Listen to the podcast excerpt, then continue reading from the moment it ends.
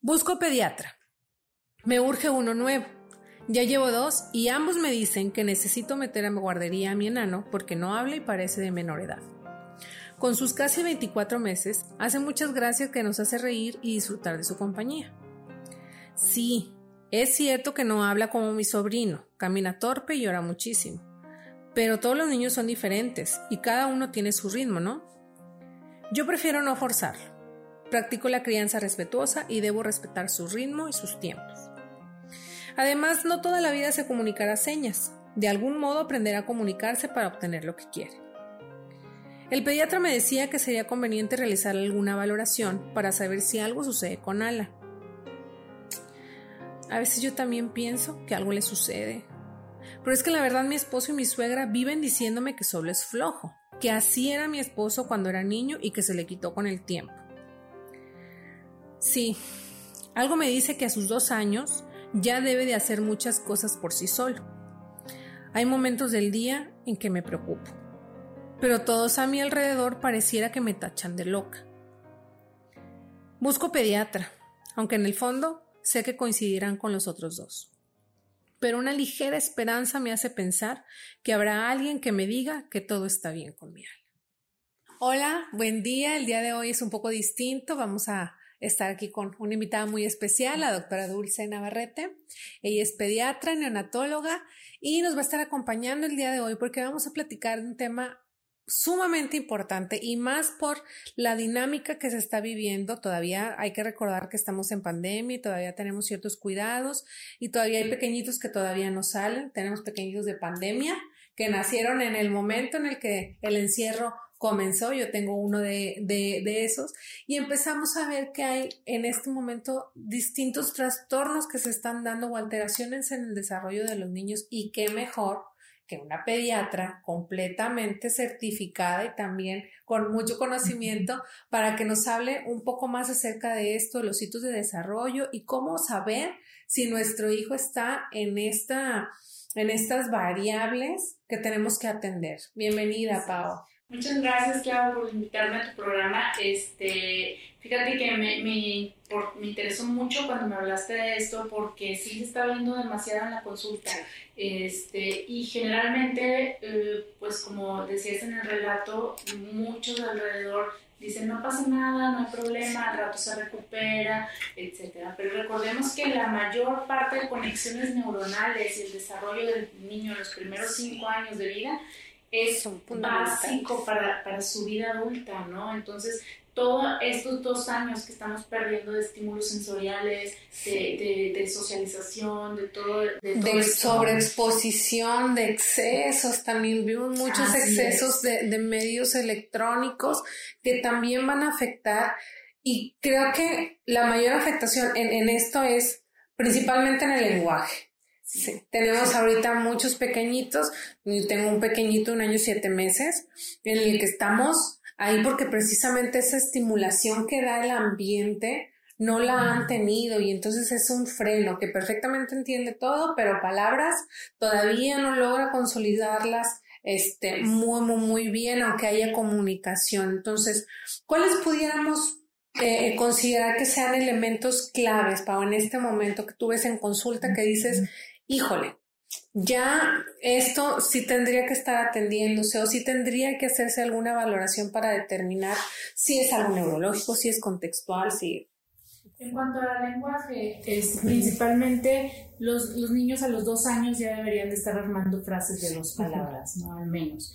Entonces, si, si tu niño ya tiene dos años y no ha pronunciado palabras, mamá, pues mamá agua, mamá teta. Eh, cosas muy simples. O, incluso, o sea, si todavía no completan ni, ni siquiera 10 palabras a los dos años, también es un dato de alarma, ¿verdad? Sí.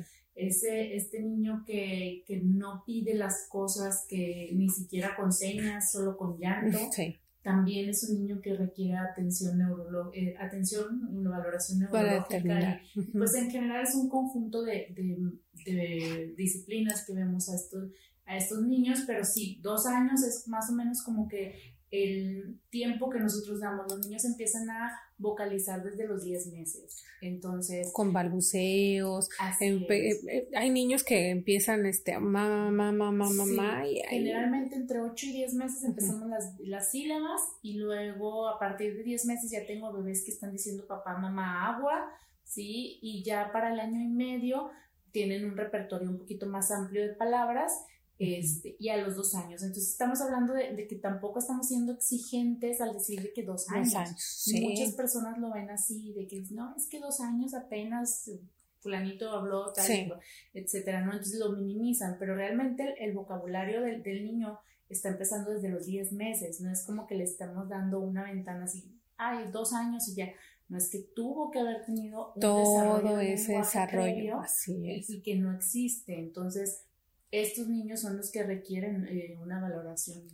Y anteriormente veíamos mucho en consulta que si bien había niños que estaban en casa, no recibían la estimulación que se puede recibir en una escuela, en una guardería, en un centro, eh, ya presentaban estas alteraciones, pues ahora cuando más con un encierro donde mamá y papá tienen que estar trabajando, donde eh, tienen que estar conectados, donde desgraciadamente la televisión o las pantallas se volvieron también como parte, exactamente, o sea, eran aliados, siguen siendo aliados de nosotros porque mi hijito, pues es que tengo que hacer esto, tengo que trabajar, porque en el trabajo también, y somos parte de una sociedad y de reglas que se, que se viven, ¿no? Eh, cada espacio tiene sus reglas.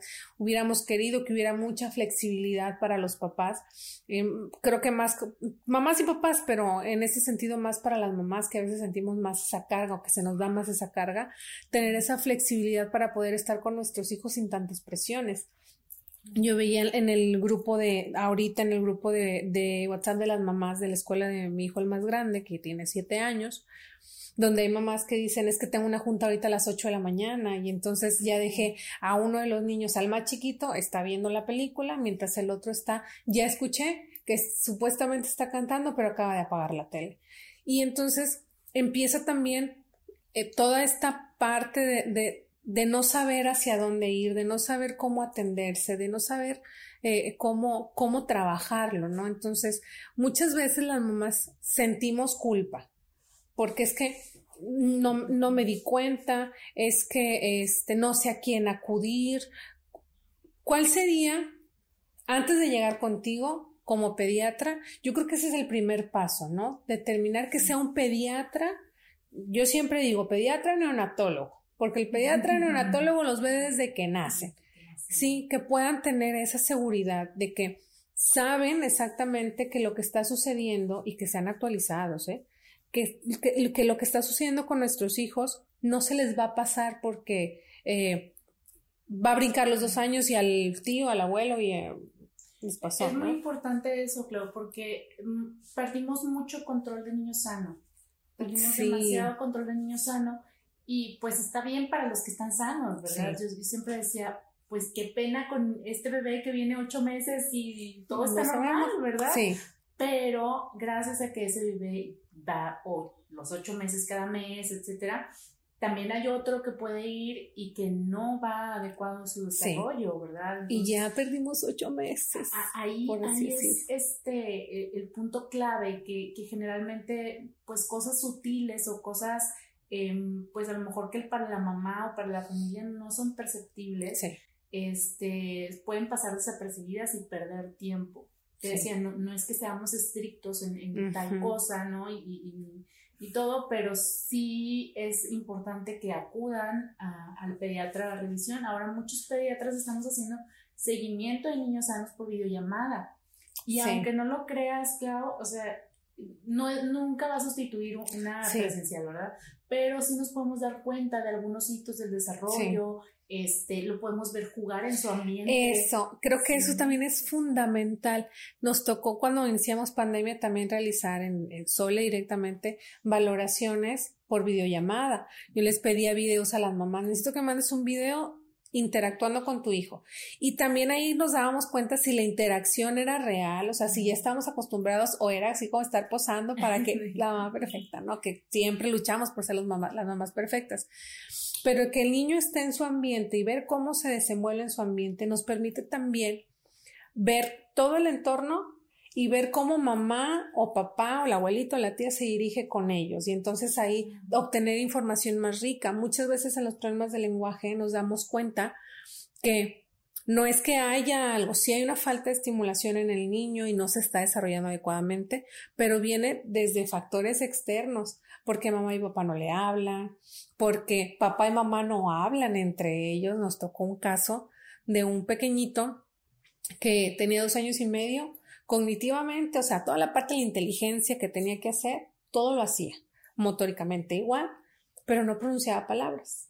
Y entonces nos poníamos a jugar y yo veía la interacción con mamá y la mamá no hablaba. Y no era como que no quisiera o que estuviera distraída, no, no hablaba. Entonces el niño llegaba con el carrito, mm", la mamá, y ya.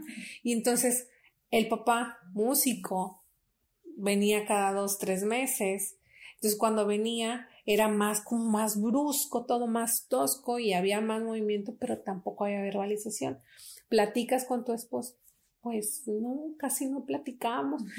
Entonces, ¿cómo el niño aprende que también el vínculo y esta interacción y el hecho de que algo salga de mi boca me va a dar o me va a dar eh, eh, esa parte para obtener cosas. Y pasa mucho en todos los papás que están haciendo home office. ¿eh? Sí porque se encierran los papás en sus recámaras a, trabajar, ¿verdad? Eh, no es criticable, la verdad, pero sí me, me, ha pasado de que, doctora, o sea, nada más empezamos a hablarle.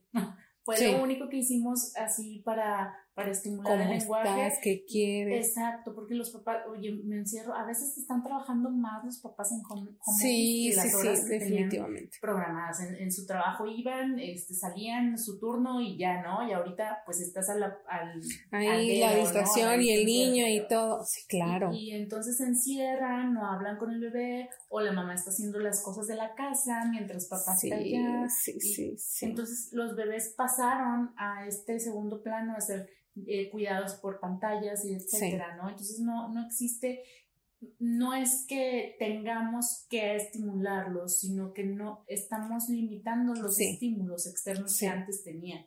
Sí, y que era muy, muy fácil, por ejemplo, ir al súper y llevabas al niño al carrito y entonces era, este, mira, ¿qué vamos a hacer? Hay otro niño. Yo me acuerdo que mi, mi, mi hijo, este, cuando fuimos a una revisión del niño sano, creo que era a los cuatro meses, cuatro o cinco meses. Creo que sí. Llegamos y coincidimos con otra familia dentro de la sala de espera y era, había una niña. Y me acuerdo que mi hijo volteaba y me veía. Y volteaba y veía a la niña y me veía. Así como que yo, yo me creía, yo, yo creía que tenía este diálogo de hay más como yo en el mundo. Sí, mijito, hay muchas otras cosas que no podemos enseñarte en este momento.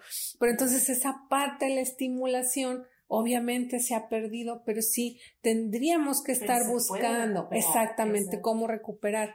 Y, yo creo que eso es básico, enseñarle a los papás, o sea, no se trata de, de, juzgarlos o Así sino que de darles herramientas en el control del niño sano, en las terapias, darles herramientas que puedan utilizar ellos. Eh, para sustituir esta falta de estímulos que están teniendo. Y que puedan comprender también los papás de la importancia de la actuación inmediata. Muchas veces nos esperamos, no, ya a los dos años, a los dos, a los tres, a los tres tiene que hablar. Y por ahí también empiezan diagnósticos que se confunden y que también nos ha tocado derribar diagnósticos por esta misma falta de estimulación. Entonces, es bien importante. Los primeros seis años de vida de un niño, la plasticidad cerebral, que es esta capacidad que tiene el cerebro de regenerarse, está a todo lo que da, ¿sí? Después de los seis años se hace más lento, no es que el niño no, no pueda recuperar funciones que no ha tenido, sino que se, se, hace más lento, es más difícil y nos implica mayor tiempo y no hay una seguridad de poder obtener un avance al 100%. Si ni así, cuando ya los tenemos dentro de los seis años, se puede lograr, no que no, si hemos tenido casos donde hay una reestructura completa y logramos emparejar a los niños, también tenemos pequeñitos en familias que vamos empujando y vamos empujando, pero que requieren de estímulos específicos. Y cuando acuden a buscar ayuda, generalmente acuden con pediatra y a pediatra les dice, se canaliza aquí, aquí, aquí, necesitamos esta, e, esta prueba o esta valoración. Ya ahí se determina si es necesaria una terapia o no. Ahorita con el home office no se trata de quitarle también el tiempo a lo que se tiene que dedicar, porque la realidad es que si estamos trabajando, porque eso también nos da de comer, ¿no? Pero si es buscar esos espacios, buscar esos momentos que nos puedan permitir ese enriquecimiento. La hora de la comida, la hora de la cena, la hora del desayuno. Si no compartimos desayuno, bueno, la comida. Si no compartimos comida, exacto, que sea rico, que, que, te, que te sirvo, cómo te fue, qué hiciste. Aunque el niño tenga dos años, pero que pueda tener esa interacción, que pueda ver que entre dos personas se puede hablar, no nada más dos personas tienen que estar aisladas, ¿no?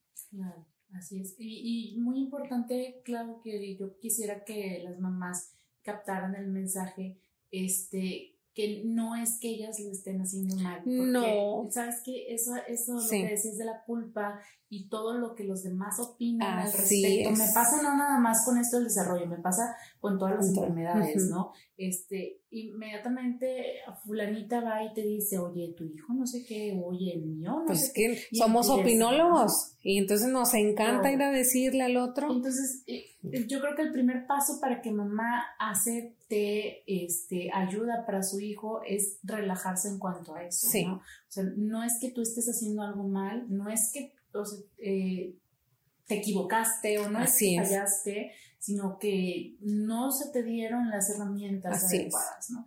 Y, pues para eso estamos, eh, las terapeutas, los médicos, para apoyarlas, este, y no significa que o sea, quitarnos todos esos tabús, sí. porque en cuanto a es conducta, cuestión, cuestiones mentales, la salud mental, todo esto, hay demasiados tabús. El famoso si hubiera. La terapia. Sí, así es. La terapia. Y, y, es realmente algo muy, muy común y, y no es más que brindar herramientas para que tú puedas hacer, apoyar en casa, ¿no? Sí, y, y son herramientas que muchas veces son fáciles para llevar a casa. Nosotros en consulta lo que hacemos o en terapia, lo que hacemos es poderle dar al niño ese aprendizaje con el estímulo que requiere. Es como ahora que estamos en la escuela que decimos, oye, es que como mamás, ¿cómo te enseño? Yo no sé enseñarte, ¿no? Y tenemos mamás que se les conflictúa y se les dificulta. Es lo mismo. Yo no sé cómo hacerlo, tengo que buscar a alguien que me diga cómo hacerlo, ¿sí? Que me brinde las herramientas de cómo hacerlo. Y si acudes y te hacen muchas preguntas, es para saber cómo es tu dinámica, no es porque te vaya a juzgar y te vaya a decir, mira, ¿Cómo que no le da esto? ¿Cómo que no? Me va a regañar. Sí, siempre les digo a las mamás cuando llegan en la primera sesión, vamos a hablar, te voy a hacer preguntas y esto no es para juzgarte. Yo necesito información para saber cómo es el contexto. Siéntete con la tranquilidad de que todo lo que me digas me va a servir para poder adaptarme a tus necesidades. Cuando hay algo que hay que modificar, con toda confianza te la voy a decir, te lo voy a compartir y va a ser todo en mejora tuya y de la dinámica que estás viviendo como familia, porque al final aliviamos síntomas, ¿sí? Tratándonos de aliviar síntomas o de controlar síntomas, de mejorarlos o de ya sanarlos completamente, ¿no? Pero por eso es muy importante poder tener siempre a la mano información actualizada de personal que esté eh, altamente eh, calificado que nos pueda brindar este apoyo. Aquí tenemos a la doctora Pau que nos va a estar acompañando constantemente en varias cápsulas porque hay mucho. Lactancia, desarrollo y lactancia es su tema aquí, ¿no? Si vieran cuántas lactancias ha podido salvar y ese va a ser otro temita que vamos a estar por ahí teniendo. Entonces, muchas gracias, muchas gracias, Pau. por ahí vamos a estar compartiendo este, tus redes sociales para que la puedan contactar y que puedan tener también así a la mano. Ah, ya me acordé, yo me acuerdo de aquella doctora que nos dijo, ah, aquí está la doctora Pau compartiendo con nosotros. Muchas gracias. Bye.